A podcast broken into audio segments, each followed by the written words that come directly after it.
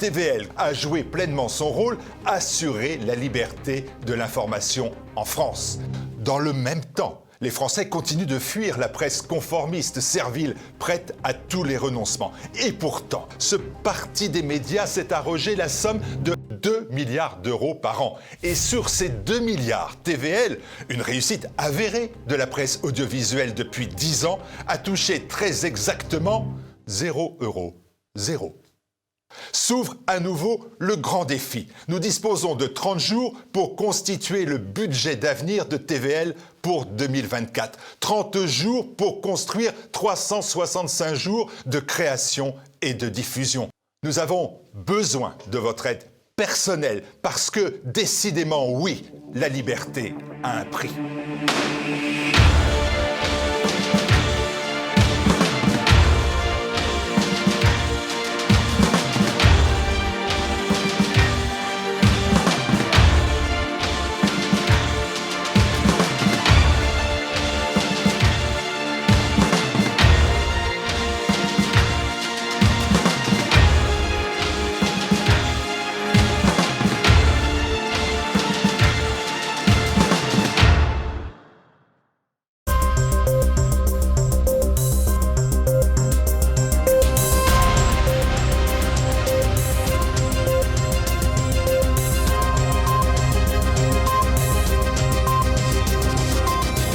Monsieur, bonsoir, ravi de vous retrouver ce soir pour une nouvelle édition que je vous invite bien sûr à partager et à agrémenter du petit pouce en l'air magique en matière de référencement.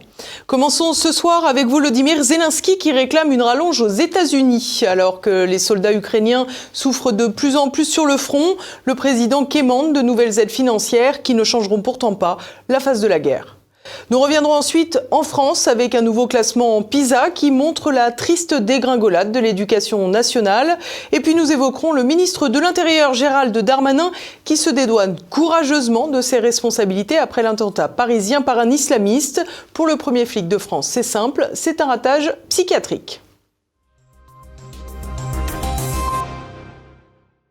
Banqueroute pour la guerre en Ukraine, tandis que la situation militaire des soldats de Kiev est sans issue, le président Zelensky sonne à la porte de Washington pour tenter d'extirper de nouveaux fonds. Explication tout de suite. Zelensky, toujours dans le déni. Après près de 650 jours de combat à l'Est, les soldats de Kiev sont à l'os. La stratégie d'attrition mise en place par Moscou fait tristement ses preuves et les hommes viennent désormais à manquer autant que les armes. Une situation dramatique pour le pays qui voit à sa tête un président obstiné qui s'enferme dans une politique toujours plus autoritaire. Son seul objectif, trouver de nouvelles mannes financières. Une sorte de fuite en avant qui écarte la recherche de solutions de paix pour rendre le calme et la sécurité à son pays. Dans ce cadre, Volodymyr Zelensky s'exprimera devant les sénateurs américains pourtant déjà tournés vers l'élection présidentielle. Et les États-Unis sont dans une posture économique difficile. Le dernier vote du budget a frôlé la crise puisqu'un accord a été trouvé in extremis le 15 novembre dernier pour une rallonge d'un milliard et demi jusqu'à mi-janvier après des passes d'armes virulentes entre démocrates et républicains. À cela s'ajoute bien sûr qu'une large partie des finances pour l'Ukraine a déjà été détournée. Un contexte qui, conjugué à la reprise du conflit israélo-palestinien, ne fait pas les affaires de Zelensky. Car si Washington a joué un rôle crucial dans l'embrasement du conflit à l'Est, les États-Unis ne devraient pas pour autant se sentir contraints de maintenir leur soutien à Kiev.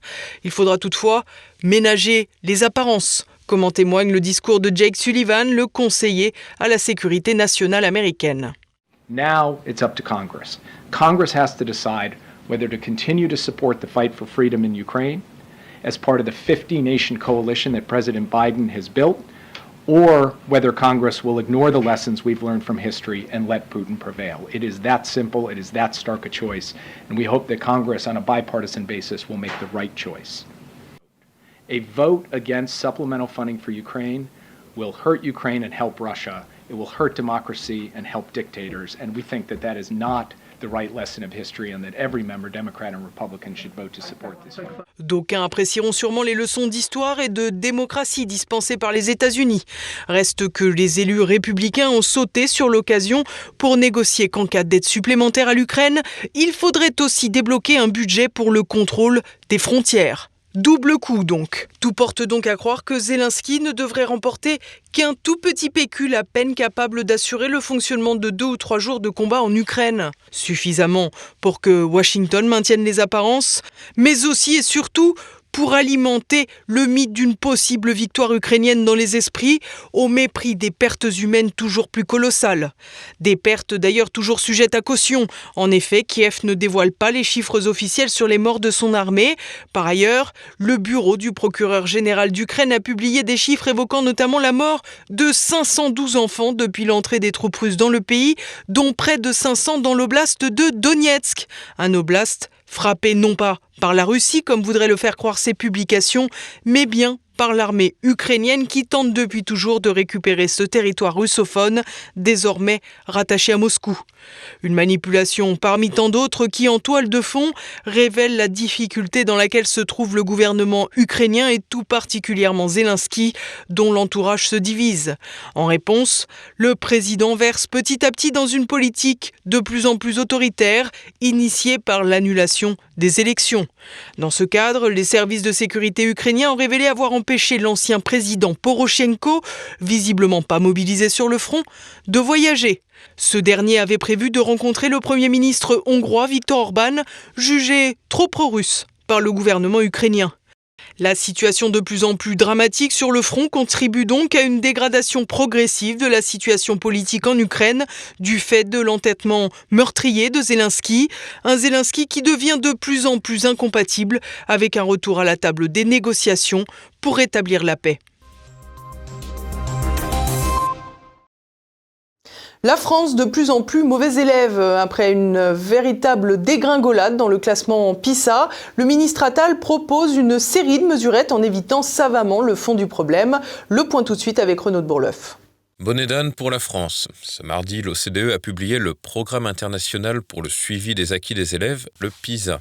Il s'agit d'un classement de 81 pays selon leur niveau scolaire, réactualisé tous les trois ans depuis 2000. À chaque nouveau classement, la France, autrefois réputée dans le monde pour son école, se situe à peine au-dessus de la moyenne. Mais cette année, la France devient vraiment un mauvais élève. 26e en mathématiques et en sciences, 29e en compréhension de l'écrit. Dans cette dernière discipline, notre pays, connu pour sa tradition littéraire, est maintenant en dessous de la moyenne. En mathématiques, la forte baisse observée en France entre 2018 et 2022 est la plus importante depuis la première étude PISA, une chute de 21 points, contre 15 points de moins en moyenne dans les pays de l'OCDE. À l'inverse de cette hécatombe, le niveau mathématique progresse dans de nombreux pays asiatiques, principalement le Japon, Taïwan et évidemment Singapour, champion du classement dans les trois disciplines. Anne Coffinier, présidente de l'association Créer son école, y voit une prise de conscience bien tardive de la part de nos gouvernants. En France, il n'y a jamais eu que de choc PISA, on a toujours ergoté prétendu qu'en réalité, euh, il y avait des questions méthodologiques, qu'on pouvait contester les calculs. Enfin bref, on a, on a mis beaucoup d'années avant de prendre vraiment au sérieux euh, ce classement PISA. Et puis finalement, euh, le classement se dégradant d'année en année, on a bien été obligé de reconnaître qu'on avait un problème et puis surtout que les Français ont été classés par d'autres classements, type Pearce, type Teams, d'autres classements de ce type, qui ont montré et qui ont confirmé la réalité des problèmes. Donc aujourd'hui, on ne peut plus dire qu'il n'y a pas de problème ou que c'est le thermomètre euh, qui ne fonctionne pas. Il est évident que la France est dans une situation catastrophique au niveau euh, de la performance académique et en plus de ça, qu'elle chute d'année en année. Et là, cette fois-ci, c'est vraiment euh, particulièrement humiliant comme situation, en particulier en maths, où l'école française est théoriquement une des écoles les plus réputées au monde, puisque par exemple la fameuse méthode de Singapour, c'est une méthode qui a été inspirée des méthodes françaises. Cette fois, c'est panique à bord rue de Grenelle. Connu depuis quelques jours, les résultats ont poussé le ministre de l'Éducation nationale, Gabriel Attal, à plancher sur des propositions pour donner l'impression de s'emparer du problème. Au programme, une labellisation des manuels scolaires de primaire, la mise en place de groupes de niveau au collège, un accès au lycée conditionné l'obtention du brevet. Pour cet examen, l'épreuve terminale serait même renforcée en comptant pour 60% de la note finale au lieu de 50% aujourd'hui. Une mesure surprenante qui va à l'encontre des dernières réformes du baccalauréat où l'épreuve terminale a au contraire été rabaissée au profit d'un contrôle continu. Je pense que c'est un ballon d'essai pour le baccalauréat. L'idée, c'est de rétablir une forme de certificat d'études sans le nommer, Aujourd'hui, le brevet ne sert à rien. Je pense que l'idée, c'est de revenir à un vrai certificat de fin d'études euh, obligatoire, puisque la fin du collège correspond à la période d'études obligatoires en France, en restituant une sorte de certificat d'études euh, qui se tiendrait, qui aurait une véritable valeur. je pense que c'est son idée. Et son idée, c'est peut-être aussi de voir dans quelle mesure il pourrait faire le même type d'avancée euh, sur le bac. Mais bon, comme le bac a été mis en place euh, par euh, Blanquer, qui est, sous, le même président, c'est un peu difficile d'aller détricoter le bac Blanquer en expliquant que, en définitive, le fait d'octroyer 40% des points au contrôle continu, bah, ce n'est qu'une source d'accentuation des inégalités et ce n'est qu'une source de comment dire de réduction des efforts des élèves dans les années dans le cycle terminal, c'est-à-dire première terminale. Reste que cette série de mesures paraît survoler la crise de l'école, à croire que Gabriel Attal ne prend pas la mesure d'une telle dégradation de l'apprentissage. Aujourd'hui, la plupart des formations des professeurs euh, sont consacrées à comprendre la dernière réforme et non pas à se perfectionner, par exemple, euh, dans l'enseignement euh, des fonctions affines ou des probabilités ou le développement du calcul mental. C'est pas là-dessus qu'ils utilisent leur temps. Ils vont utiliser leur temps sur comment on prépare la dernière épreuve qui a naturellement changé depuis l'année dernière, etc. Donc en fait, cette, instabilité euh, du cadre et, et, ces réformes permanentes stérilisent aussi tout le cycle des formations, dégradent la qualité des manuels qui n'arrêtent pas de changer, qui donc n'ont pas le temps de, s'améliorer, et euh, finalement euh, font que les parents sont obligés de, de, se préoccuper de toutes sortes de choses aussi qui sont secondaires par rapport à l'apprentissage lui-même je pense que c'est une source euh, réelle de dégradation de la qualité. Sur euh, la question du niveau, par exemple en maths et en français, il est évident qu'à force de vouloir rendre l'école euh, centrale dans toutes les problématiques de la Terre entière, sur tous les sujets, de vouloir la charger de, de, résoudre tous les problèmes sociaux, sociétaux, sexuels et autres de la Terre, évidemment, elle n'a plus le temps euh, de se concentrer sur l'essentiel. Et l'essentiel, ça maîtrise la langue française et le développement de la puissance logique. Des savoirs fondamentaux, souvent sacrifiés par les obsessions sociétales des gouvernements successifs. Gérald Darmanin déterre la hache de guerre avec les professionnels de santé. En s'en prenant au secteur médical après l'attentat islamiste de samedi à Paris, le ministre de l'Intérieur s'est attiré les foudres du monde psychiatrique, Olivier Frère-Jacques. C'est pas moi, ce sont les autres. Le ministre de l'Intérieur Gérald Darmanin a accusé lundi le monde médical d'être responsable de l'attaque terroriste qui s'est déroulée samedi à Paris dans le 15e arrondissement où un individu d'origine étrangère et de citoyenneté française a tué un touriste.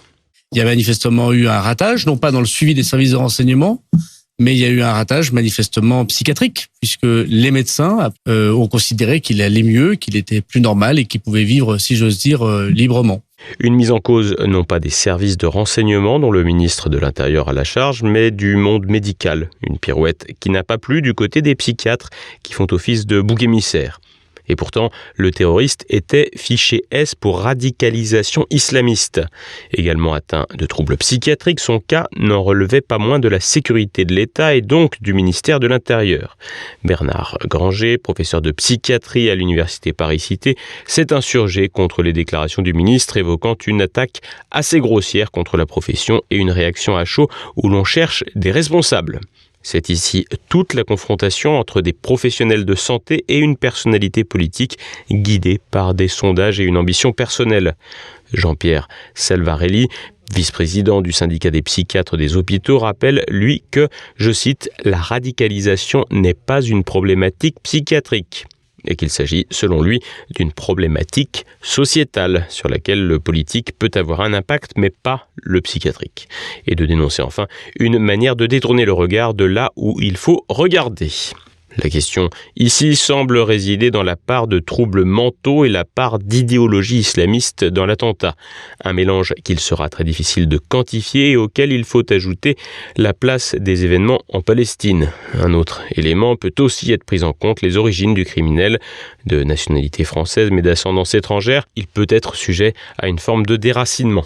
Enfin, le déclin de l'hôpital et l'explosion du nombre de malades psychiatriques en France doit aussi être pris en compte. Ainsi, en 1999, l'hôpital public suivait 1 million de personnes.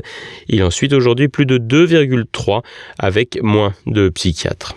Si l'enquête en cours doit permettre de voir plus clair sur les motivations de l'assaillant, rien n'indique qu'elle fera toute la lumière sur l'attentat dont une part repose sur un mélange de déséquilibre mental et de libre arbitre qui ne peuvent pas être sondés. Côté ministre de l'Intérieur, ce nouveau drame est l'occasion d'avancer encore ses pions avec ses lubies privatives de liberté.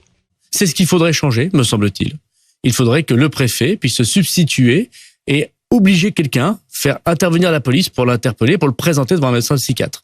C'est ce qu'on appelle une injonction administrative un préfet qui se substitue à la famille ou encore un peu plus de mainmise de l'État sur les personnes mais aussi sur les enfants. Demain, si un opposant politique dérange, le préfet pourrait donc le présenter devant un médecin psychiatre. Cela s'appelle la psychiatrisation de l'opposition et c'est une méthode d'oppression politique. Une manière de rebondir avec une nouvelle proposition sortie du chapeau qui ne doit pas faire oublier le terrible bilan de Gérald Darmanin à l'intérieur avec les affaires Samuel Paty, Dominique Bernard ou encore Lola et Mathieu, mais aussi l'explosion des violences avec les émeutes de l'été 2023, sans parler du désormais presque lointain désastre sécuritaire du Stade de France lors de la finale de Coupe d'Europe de football de 2022. S'il échoue à parvenir à ses fins électorales en 2027, Gérald Darmanin pourra toujours consulter un psy. Et partons à présent faire le tour de l'actualité en bref. Ruth Elkrieff a plus de veine que Samuel Paty. La journaliste de LCI a été placée sous protection policière par décision du ministre de l'Intérieur après que Jean-Luc Mélenchon l'a qualifiée de fanatique qui méprise les musulmans sur le réseau social X, ex-Twitter. Gérald Darmanin a en effet considéré que l'insoumis avait ainsi accroché une cible dans le dos de l'éditorialiste. Il faut dire que cette dernière en a pris pour son grade sur les réseaux sociaux après un entretien face au député insoumis Manuel Bompard. Reste que la célérité de la place Beauvau dans cette réaction est bien éloignée du désintérêt du ministère quand le professeur Samuel Paty alertait quant aux menaces qui pesaient sur sa sécurité avant d'être assassiné par un terroriste islamiste. Nouvel épisode d'ensauvagement du pays. Lundi, un jeune garçon de 15 ans a été tué par arme blanche dans ce qui est présenté par l'AFP comme une rixe entre des bandes rivales des communes de Daumont et d'Ezanville, dans le département du Val d'Oise en région parisienne. Les faits se sont déroulés en fin d'après-midi et au moins un autre jeune homme a été blessé au cours de cette bagarre, impliquant une vingtaine de personnes selon la gendarmerie. Une enquête est en cours pour identifier les participants.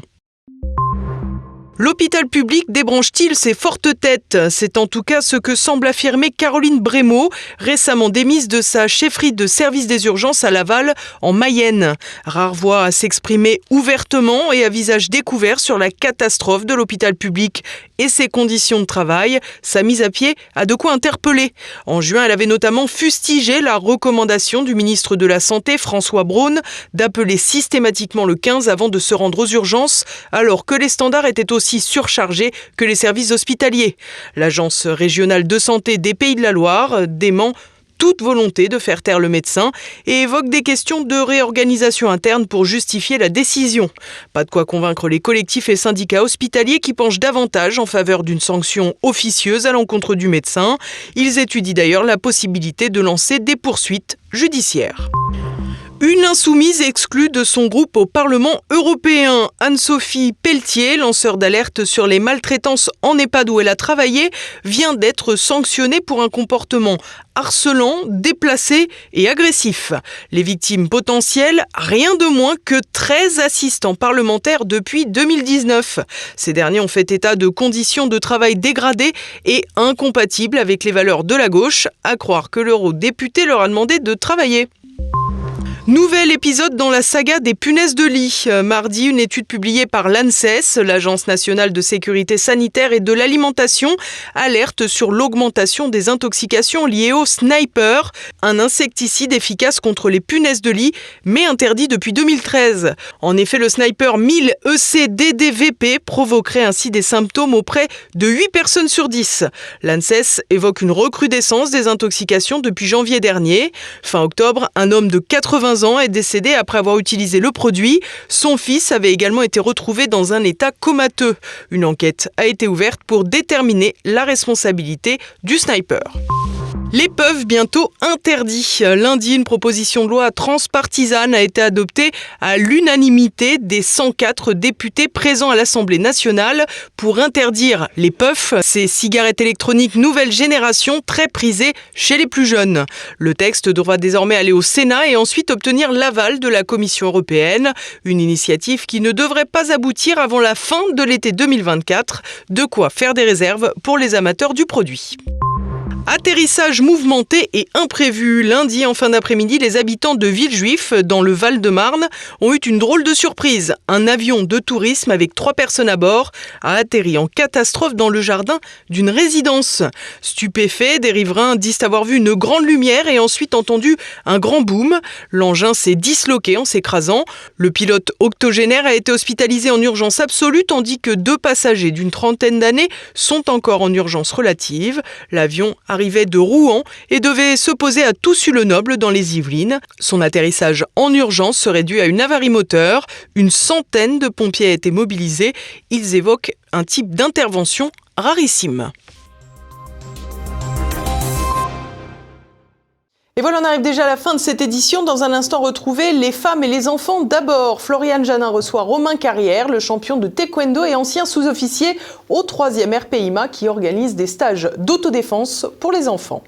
Je pense que c'est important que dès l'enfance, on se forme euh, parce que contrairement à ce qu'on pourrait penser, c'est pas parce que euh, apprend aux enfants à faire mal dans certaines situations euh, qui vont le faire donc n'importe quand et avec n'importe qui. Voilà, le, le plus on, on, on responsabilise l'individu et et le plus tôt d'ailleurs. Mmh. Voilà, et, mmh. et, le plus en fait il prend conscience de ce pouvoir, ben, j'ai le pouvoir de faire du mal, donc je vais euh, le réserver uniquement pour les cas extrêmes qui le nécessitent vraiment. Également au programme de votre soirée, un nouveau numéro de Passé Présent. Guillaume Fiquet reçoit Éric Anso pour son histoire mondiale des impôts. À présent, c'est le moment de retrouver le directeur de l'Observatoire des journalistes, Claude Cholet, pour un portrait piquant de Julian Assange, le fondateur de l'ONG Wikileaks. C'est à présent la fin de cette édition. Merci à tous pour votre fidélité. On se retrouve demain. Bonsoir.